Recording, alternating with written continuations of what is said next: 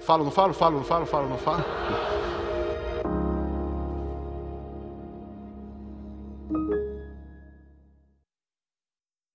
Olá, graça e paz. Falo, não falo? Claro que falo. Em João capítulo 16, versículo 23 e 24, há algumas palavras de Jesus que são muito especiais. Diz assim: Naquele dia, nada me perguntareis. Em verdade, em verdade vos digo, vos afirmo, defino, estabeleço. Se pedirdes alguma coisa ao Pai, ele vô-lo concederá em meu nome. Até agora, até agora, nada tendes pedido em meu nome. Pedi e recebereis, para que a vossa alegria seja completa. Que promessa, que palavras maravilhosas. Mas também aqui está um divisor de águas na história da humanidade. No Velho Testamento, até esse momento na vida de Jesus, o Velho Testamento que ficou para trás, sempre houve pedidos, sempre houve busca por Deus, orações feitas a Deus. E aqui que eu vejo nesse texto, esse até agora, ou a partir daquele dia, naquele dia, até agora, nada tem despedido, eu creio que não é uma frase específica para os discípulos que estavam ouvindo ali naquele momento, mas a humanidade até agora não pediu nada em meu nome. Ninguém que ficou para trás de Jesus, ninguém antes de Jesus fez uma oração a Deus em nome de Jesus. Ou seja, Abraão, Josué, Moisés, eh, Davi, Samuel, Daniel, né? enfim, tantos personagens maravilhosos do passado, do Velho Testamento, ninguém fez uma oração em nome de Jesus. Olha só que privilégio que eu e você temos. Nós que estamos depois da cruz, nós oramos e achegamos a Deus em nome de Jesus. Aqui Jesus está estabelecendo um divisor de águas, ou seja, a partir daquele dia, ou seja, a partir do momento que Jesus ressuscitar, estabelecer a sua obra, estabelecer e receber um nome que é sobre todo nome, porque lá em Filipenses diz que Deus o exaltou e lhe deu um nome que é sobre todo nome. Deus fez isso após a ressurreição. Jesus, ao ressuscitar, ele não somente ressuscitou, ganhou vida dentre os mortos, mas também ganhou um nome, um nome cheio de autoridade, cheio de acesso, acesso ao próprio Pai.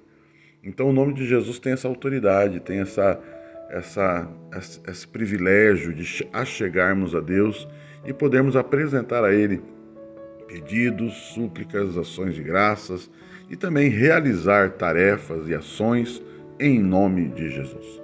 Então eu vejo assim, esse divisor de águas aqui nesse texto, ou seja, Jesus dizendo a partir da ressurreição, a partir do momento que eu ganhar um nome, que é sobre todo nome, nós poderemos orar em nome de Jesus.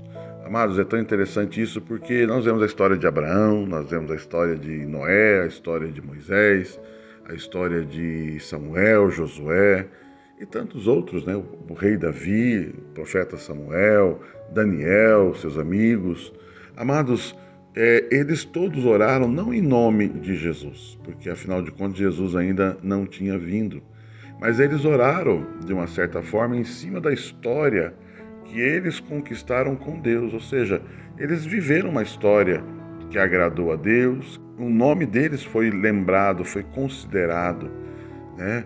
Davi ganhou um nome de autoridade diante de Deus, as pessoas, né? Deus honrava o nome dessas pessoas e o próprio nome dessas pessoas, a aliança que essas pessoas fizeram com Deus, deu a elas a autoridade para chegar-se a Deus, né? por causa da aliança, por causa do nome, da história que está ligada a este nome. Abraão, Moisés, enfim, e tantos outros que a gente nem citou aqui, mas também é, certamente viveu isso.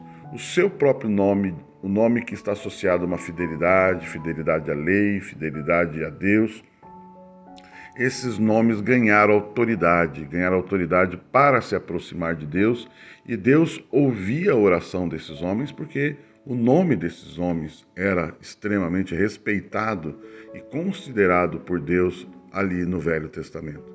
Mas a partir do momento que Jesus veio, morreu, ressuscitou, ganhou esse nome poderoso, nome sobre todo nome, agora nós podemos orar ao Pai em nome de Jesus. Ou seja, nós somos aceitos e somos ouvidos pelo Pai não pela nossa obra, não pela nossa conquista, não pelo nosso nome, mas pelo nome de Jesus.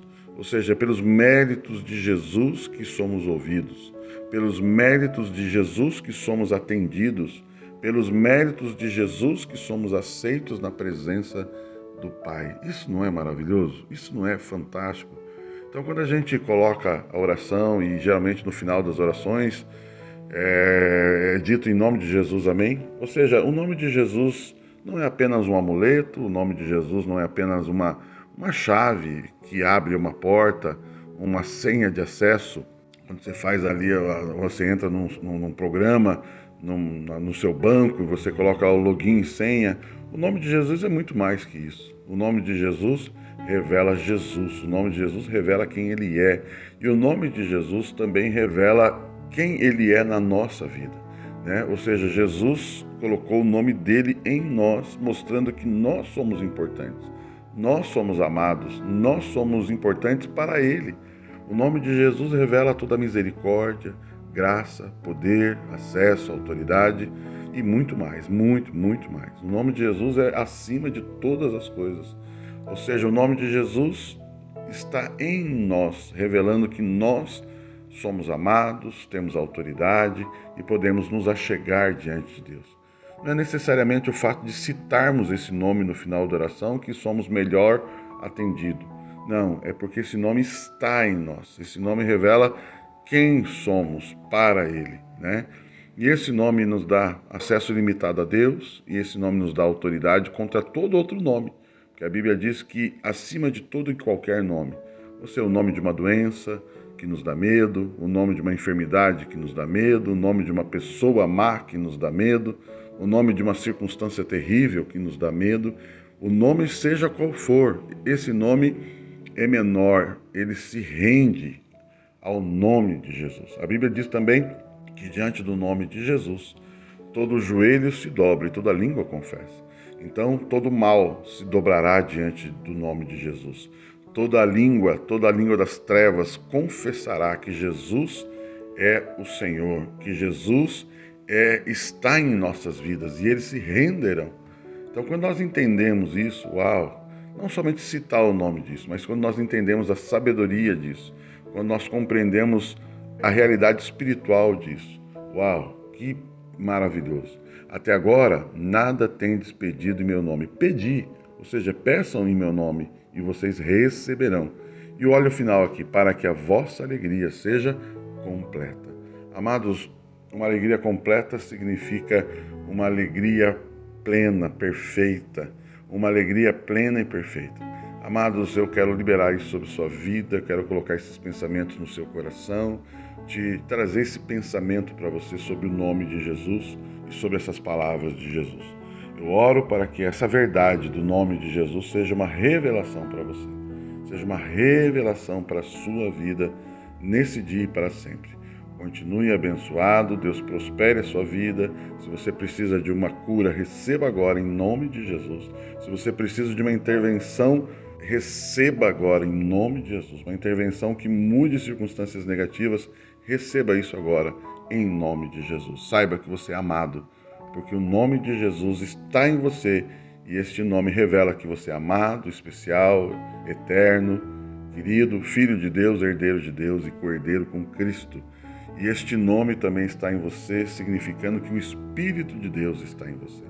Continue abençoado em nome de Jesus.